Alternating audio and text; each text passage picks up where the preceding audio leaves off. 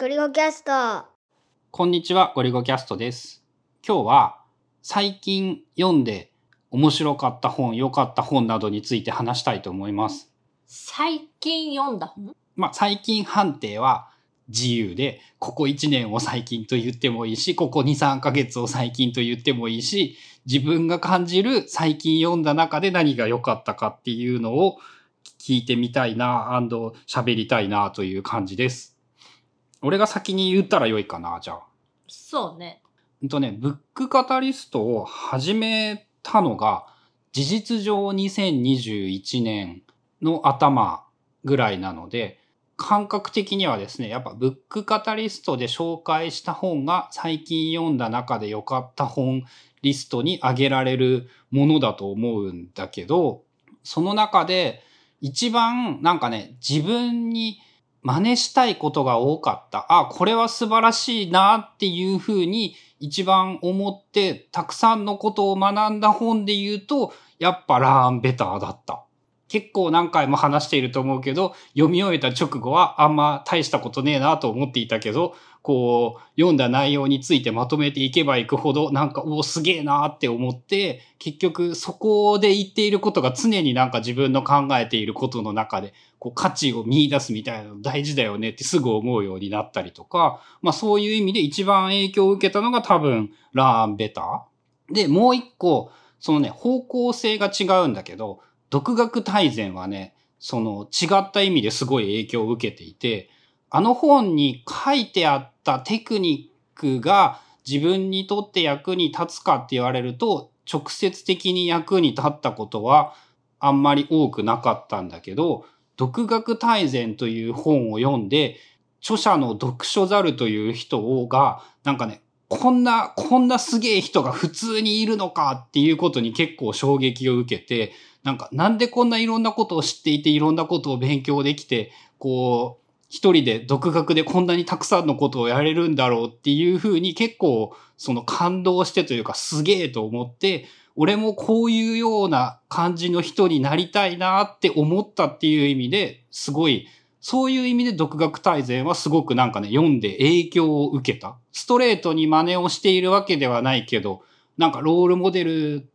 とも言うのかな？なんかすごいなっていうふうに言って思って、そのこういう感じになりたいって思える本だった。主に大きくはその2冊かな。春菜の場合も、多分ラーンベターは普通によくって、良かった本に入る。普通によくてよかった。で、もう一つが、本自体は2017年の本だからかなり前の本なんだけど、まあ、最近読んだ、5月ぐらいに読んだ本で、の知恵を磨く方法っていう、青いやつ？青いカバーの林修二さんの、えーダイヤモンド社から出ている本が面白かった。どういう話っていうやつなん？まあその知恵とは何かとか、その自分の、まあ言ってることが結局ラーンベターと、まあ同じようなことなんだけど、考えることが大事だよってその自分の頭で考えて、こうする方法、思考の技術をまとめた本みたいな。あ、あの、知知識と知恵は何が違うかみたいなのがなんか書いてあったやつか。そう。知っていう、あの、知るって書いてね、漢字の知るって書いて知には2種類あって、えっ、と、知識と知恵っていう。まあ、これ多分、日本語で言うとめっちゃややこしくて、英語でその、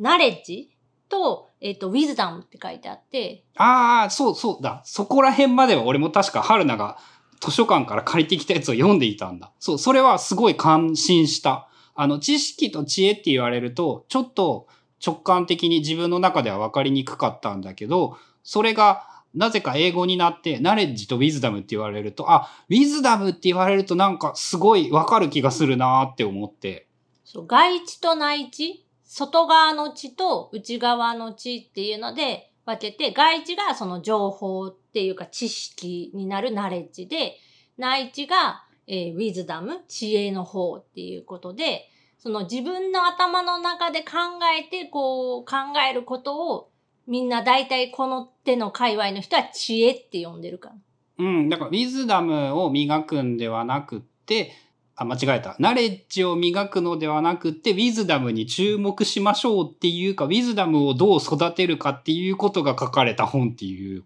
ことかな？そう。だ現代の人は、その知識はいっぱい持ってるんだけど、知恵っていうのが少ないというか、あんまりそっちに目を向けないから、どんどんその考える力が減っていってるみたいな。で、そうならないためには、こういうことをした方がいいみたいな。多分この人こういう研究ばっかりしてて、それをまとめてる本。まあまあさ、堅苦しい文章で書かれていて、なんか最初、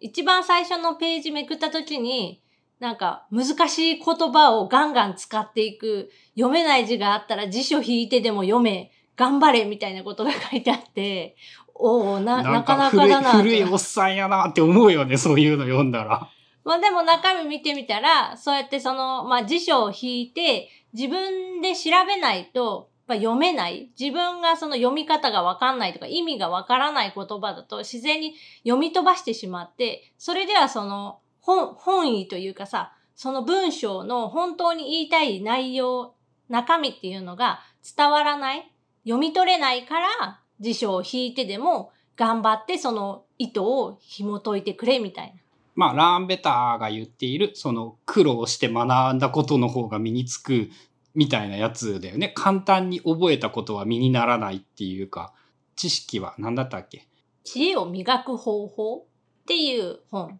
で、これは、まあ、なかなか面白かった。今年読んだ中で、今んとこベストぐらい？春菜さ、めっちゃ最近本たくさん読んでいるよね。多分、今年の何月かに5月ぐらいからめっちゃ読む数は増えたと思それはなんか5月ぐらいからっていうのは変わったってこと？う。5月ぐらいに、なんかね、あの、読書術系の本、その本を読むことについての本を結構割とバーってまとめて読んでた時期があって、それを読んだことによって、なんか本の読み方が変わった？ああ、それはじゃあ、その読書術の本のおかげで読書術能力はちゃんと上がったってことなの？と思う。で、その今までと前と後で何が変わったってこと？すごい簡単に言うと、全部読まなくなった。一冊の本を頭から最後まで順番に読んでいくということをしなくなった。あんまりしなくなった。割とその、すっ飛ばしてと読んで、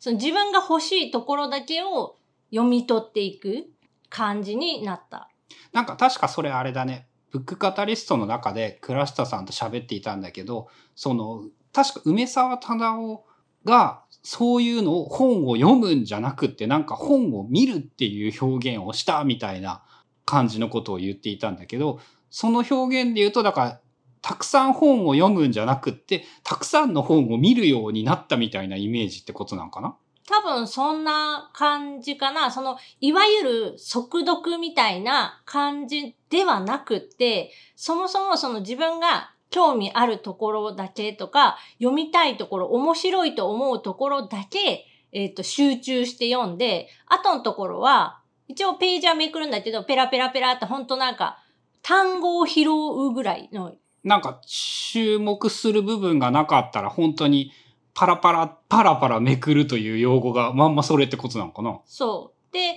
最初に多分その目次を結構長い時間読む。あで、どこを読むか決めるってやつだよね。で、こういう話なんじゃないかっていう予想をするとか、そういうのもなんか読書術でよく出てくるよね。だから初めにと終わりにを一番最初に読むんだけど、そこはね、飛ばさずに多分全部読んでる。で、えっと、目次見て、で、目次の中から、なんか面白そうなところをまずチェックして、で、もう一回その初めにとか終わりにを読んで、で、もう一回また目次に戻って、で、まあ頭から順番には見ていくんだけど、えっと、興味ないところっていうか、自分が読みたいと思ってないところは本当めくるだけみたいな。2秒後には次のページに行っているとか、そんなイメージ。まあ、ざっと、なんか面白そうな単語があったら、なんか目につくから、そこだけ読むとか、そこが面白す、面白いなって思ったら、戻って読むはやるんだ。前のページから読み直すとか、その章、説とか、その区切りのいいところまで一回戻って、そこの頭から読み直すとかはしてる。っていうことをやろうと思うと、実は電子書籍やりにくくって紙の方がいいってなるんや。そう、それはすごい思って、その、パラパラめくって目で追うとかっていうのも、電子でもできなくはないんだけど、やっぱやりにくくって。で、特に一番やりにくかったのは、その、面白そうって思った時に、その、ちょっと戻って読み直すみたいなことが、すごいその紙だと簡単にできるのに、電子だとちょっと手間取る。それってさ、その、一つは例えばさ、やっぱリフレッシュレートの問題なんじゃないかみたいなことも思ったりするんだけど、人間の目がさ、いいつだったかはさ、30fps とか 60fps は限界とか言ってたけどさ、120fps を体験すると、その、サファリのスクロールがあれじゃないともう全然固まって見えるみたいなのがあって、紙の本をパッて戻る瞬間っていう速度は、やっぱそのディスプレイの表示速度より細かく人間の目が認識できてるってことなんだよね。まあ、あと、えっ、と、物質として紙があるので、例えば、じゃあその、ちょっと前にこういうこと書いてあったからもう一回そこ読み直してみようって思った時に、紙の本なら結構ザクッとこうめくっても大体合わせられるのね、その辺っていうのが。でも電子でそれやろうと思ったら、何ページって覚えてないと、その、できない。この紙の厚さがこのぐらいみたいなメタ情報が早く見ようと思うと、思ったより重要ってことなのかな？そういう情報を認識していると思っていないけど結構認識してるってことだよ。あと、えっ、と、まあ、その本の読み方がちょっと変わったっていうのプラス、えー朝に15分、毎朝その本を読む時間っていうのを強制的に取った。強制的に。まあ、強制的にって言ったらあれなんだけど、朝15分間、その、普段1階で生活をしていて、2階が仕事場なんだけど、まあ、その仕事場に上がる前の朝の15分間を読書する時間みたいな感じで、えっと、ソファーに座って、なんか結構ゆっくり静かな環境で本を読むみたいなことを取り入れたら、まあ普通に本読めるし、毎日絶対開くから、興味も続くし、えっ、と、15分以上読むこともある。面白くなってたら、その自分が決めた始業時間が朝9時で、9時になるまでは自由時間だから、本読んでてもいいし、なんか調べ物してもいいし、何しても OK みたいなルールにはしてて。そその始業時間までに、えーミニマム15分を確保しようっていう仕組みにしたってことだよね。あのね、言われてみてね、思い出したのがね、俺、暗記を始めましたみたいなことは多分、ポッドキャストで何回も言っているんだけど、それを始めたことによって、iPhone で本を読む時間が限りなくなくなっているんだよね。以前は、その、ちょっと隙間時間があると、えーまあ意識していたというのもあるんだけど、そういうちょっとした時間になんか本をちょっとずつ読み進めるみたいなことを iPhone でやろうとしていたんだけど、その行為が、その英単語だったり、学んだことだったりの暗記という時間に切り替わっていて、隙間時間でね、その iPhone で本を読むということがほぼゼロになったんだ。で、そうするとですね、俺も春菜の真似をしたという部分が結構あると思うんだけど、まあ俺の場合夜の、えっ、と、子供が寝かしつけに行ってから9時まで、夜の9時までという時間を本を読む時間にできるだけしようと思っていて、で、そういうまとまった時間を当てようと思うと、すごい当たり前なんだけど、iPhone で読むより iPad だったり紙の本で読んだ方がやっぱ良くてさ、なんかそういう意味では自分も本を読むというスタイルが少なくともその1年前ぐらいに比べてだいぶ変わってきたのかもしれない。なんかちょっとずつ読むよりある程度10分を超えるまとまった時間で本を読むというスタイルに変わってきた。で、それによって何が良くなったかとか何が変わったかって言われるとわからんのやけど、なんかその場合だとね、そのあと紙の本の俺の中でのデメリットだった持ち歩くのに邪魔とかいつでも読むことができないっていうそのデメリットがほぼなくなったんだよね。まあそのあたりはその大きいのかもしれないなって思っていて。まあ、紙の本だと、机の上に置いてあったら目に入るから、その朝、ふーって子供を送っていった後、ソファーに座って、机の上に本がポンって置いてあるから、あ、ちょっと続き読もうかなって手に取りやすい。で、これが例えば電子の場合だと、Kindle とか Books のブックアプリを開くって前いうのが、になんか違うことをやってしまうよね、つい。そう、ついね。スマホにしろ、iPad にしろ、いろんなアプリがいっぱい並んでるし、それこそやっぱ、まあ通知も必要最低限に絞ってはいるけど、来るし、そういうので気が散っちゃうっていうかさ、まあ人間なんてその意志の弱い生き物やん。本読もうと思ってスマホを取ったり iPad を取ったりしても、なんか違うものが目に入ったら、ついさ、他のものを見てしまうみたいな。で、それがやっぱ物理の紙の本だと、スマホよりでかいしね、言ったら。まあ、結構その存在感があるというか、結構アピールしてくるから、あ、読もうかなって言って手に取ったら、まあ、両手塞がるやん。そうか、両手塞がることもデメリットじゃないんだ。そう、iPhone 触らないし、で、まあメモしたいときは、えっ、と、春菜の場合は iPad の、えー音声入力、コントロールキー2回押して音声入力で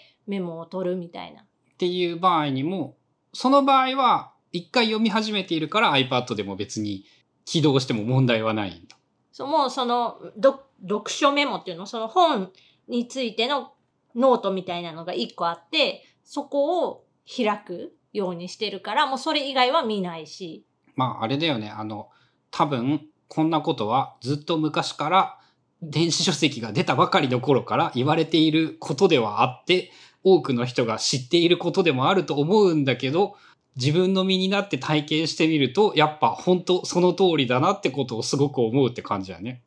だから、えっと、1回目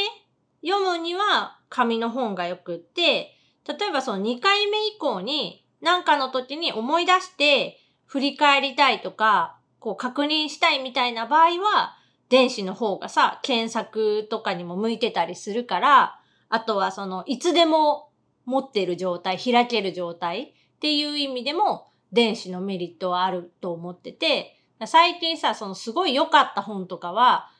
紙の本で読んで、電子でデータを持っておくのが一番いいんじゃないかって思い始めた。紙買ったらやっぱ電子のデータ欲しいよね。そうやって思うと、真面目に本を役に立たせるためには。まあ最近あるけどね、その、紙の本を買った人は PDF データがダウンロードできますとか。うん、まああったりはするけど、少なくともその電子書籍販売システムでは存在していないしさ、さらに言うと、その、そういうレベルでの50年先まで見越した価値で言うと、信用ならんからね、Kindle なくなってるかもしれんし、Apple Books、DMM Books、ブックウォーカーなどなどなどなど、なくなっとるかもしれんから、資料としての信頼度って言われると、自炊データの方が良くなってしまうよね。難しいね。まあその本を真面目に書こうと思うんだったら、やっぱちゃんと出典が必要だなって、最近そういう基本的なことをすごく思うようになっていて、そのためにはやっぱちょ、そのちゃんと出典が示せる状態にしておかないといけない。まあ資料でもう一回確認するんだったら、例えば本の署名さえ分かっていれば、その図書館で再度調べ直すとかっていうこともできるかもしれないけど、手元にあるのとだいぶ効率が違うから、やっぱ自分で持っときたいよねって思うけど、紙の本は重いからっていう悩みはなかなかなくならんね。そう。まああの、読む分には、まあ紙の本がいいなって。まあ昔からもともと春菜は電子書籍をあんまり読む習慣というか、まあ、電子書籍はまだそんなに歴史はないね。読めなかったまあ、数年前レベルの話で、買うのは買うんだけど、全然読めなくって、どんどんこう積んどくが増えていくっていう状態。で、最近になって、その、まあ、本の読み方自体を変えたっていうのと、まあ、電子よりも紙派紙で読むことが多くなったっていうのもあって、本が読めるようになってきた。まあ、俺、未だに例えばさ、やっぱ、もったいない気がして頭から順番に読んでしまうんだけどさ、その、そこを割り切ってしまうことができれば、やっぱ良いよね。一冊の本、言ってみたら知ってることだって書かれていたりもするんだろうし、読んでもわからんことだってあるかもしれないし、まあそれをどう、どう読もうが自由だというのを、日本人なのか日本の教育なのか俺個人なのかわかんないけど、やっぱ基本的になんか頭から順番に読むみたいな感覚は持ってしまっていて。まあさ、それこそ物語のある小説みたいなやつだと、ちゃんと順番っていうかさ、その飛ばし読みしちゃったら全然意味ないみたいなことになっちゃうかもしれないけど、普段自分が読んでるような、なんかまあビジネス書寄りなものだったら、どこから読んでも別にそんなには変わらないし、まあ目次で組み立てというか、この本は、あ、こういうことが言いたくってこう書いてあるんだなみたいなそれが、まあ、目次を見ればわかるから、その中で自分が興味のあるところだけを拾い読み、なんか美味しそうなとこだけをポクポクポクって食べていくみたいな。そんなイメージでも十分楽しめてるし、で、えっと、関連してるっていうかさ、自分が興味のあることとか、最近読んだ本とかっていうのが結構偏るっていうか、まあ自分のブームみたいなものがあって、最近だとその知識とか知恵とか、あと意志力とか、そっち系の話が好きで、そういうのをいっぱい読んでると、なんかこれにもこの本のことが書いてあってとか、この本にこの本のことが書いてあってっていう、最近自分が読んだ本のタイトルがいっぱい出てきたりして、その繋がっていく感じもまたその面白い。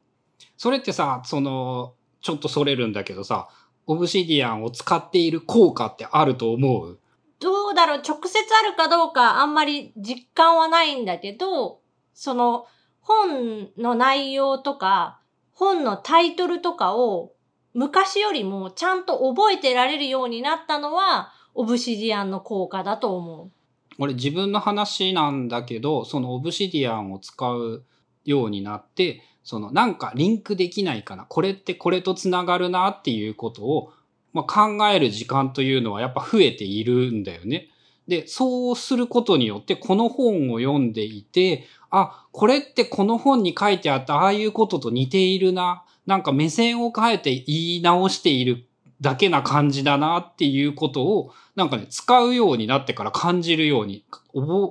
使うようになってからそう思いやすくなったっていうのかな。なんかそういう効果はすごいあるような気がしていて、まあそれによって本読むのも面白くなるし、なんか本を読んで得られるものも多くなったような気がするし、そういう意味でもね、なんかいろいろ変わってきて楽しいなっていう感じがする。単純になんかオブシディアンで、まあ、ちょっと意味は違うかもしれないけど、MOC っていうかさ、読んだ本リストっていうのをこう並べてると、自分がこの時期はこういうことに興味があったんだなとか、その今回5月ぐらいに読書術のやつを読んで、そっから読むペースめっちゃ上がってるなとかが見えるから、それはそれで楽しい。まあそうね、タグ付けするだけだとそれも任意の順番で並べられないから、ただ時系列だとしても並べてみて意外と面白いかもしれないとかはあるかもだね。ということで、最近読んで面白かった本、ゴリュゴの中では、ラーンベターと独学大全が2つの点で大きく影響を受けた。春菜の場合は、まあ、ラーンベターも普通に面白かったし、それと似たような感じで、えっ、ー、と、知恵を磨く方法っていうのも面白かった。あとさ、名前出てないけど、読書関連の本いっぱいっていうのもその影響を受けたってことだよね、大きく。うん。これ読書術系の本なんかいっぱいめっちゃ借りて、同じこと書いてあるところが一番大事っていうのがわかるから、それだけエッセンスを抜き取って自分流にしたみたいな。はい、という感じです。